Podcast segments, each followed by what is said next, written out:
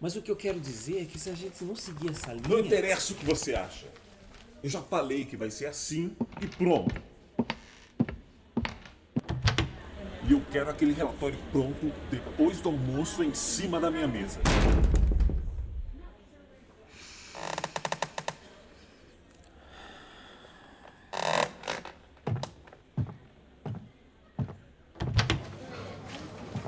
Que dia. Não aguento mais. Foi exatamente isso que murmurou para si mesmo assim que saiu da sala de reuniões. Tinha 35 anos, mas sentia-se com 53.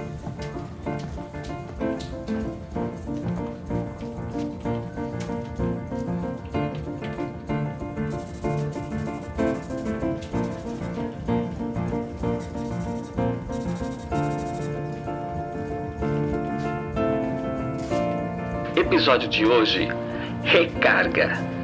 Um texto de Tiago André Monteiro. Narração e edição: Chico Gabriel.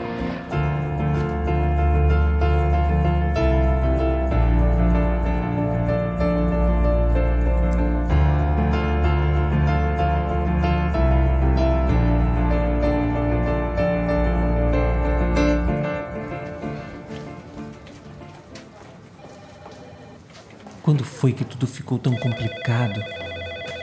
Quando foi que deixei a vida chegar a esse ponto? É verdade que tinha estabilidade financeira, mas a que preço?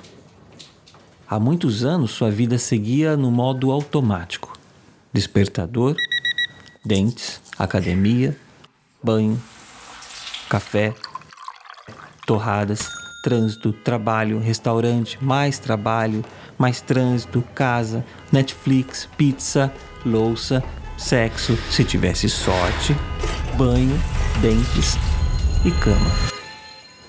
Mas naquele dia, a discussão com o chefe tinha sido a gota d'água. Foi o estopim para que, por um segundo, sua alma deixasse seu corpo quase moribundo e olhasse para si mesmo do alto, em terceira pessoa. Pessoal, vão indo em frente. Acho que não vou conseguir almoçar com vocês hoje.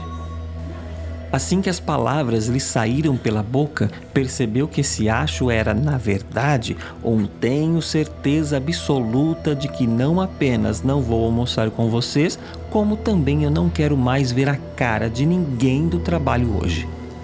O que o fez murmurar mais uma vez. Quando foi que eu passei a me comunicar como um frangote?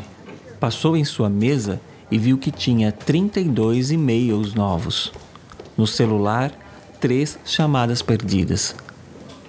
Pendurou o paletó na cadeira, deixou a chave do carro e o celular na primeira gaveta e saiu levando apenas sua carteira, 137 reais, um cartão de crédito e a carteira de motorista.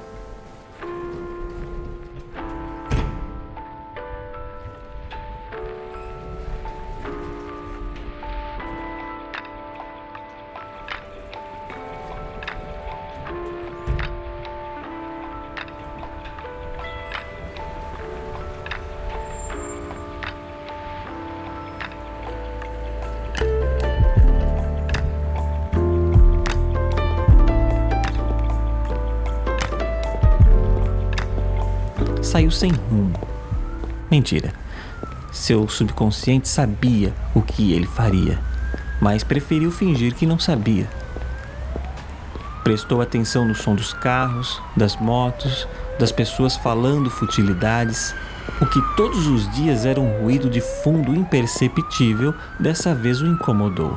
Como fui parar em uma cidade tão suja, fedorenta e barulhenta como essa? Logo eu, que amava o cheiro da grama molhada com o orvalho da manhã.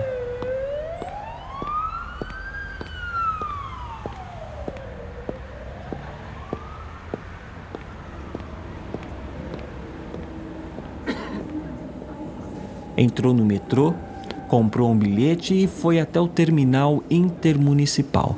Comprou uma passagem, pagou com dinheiro e percebeu que não se lembrava da última vez que viajara de ônibus. Passou na banca de jornais e comprou uma revista do Homem-Aranha. Não lia quadrinhos há mais de 10 anos e sorriu ao sentir o cheiro da revista nova.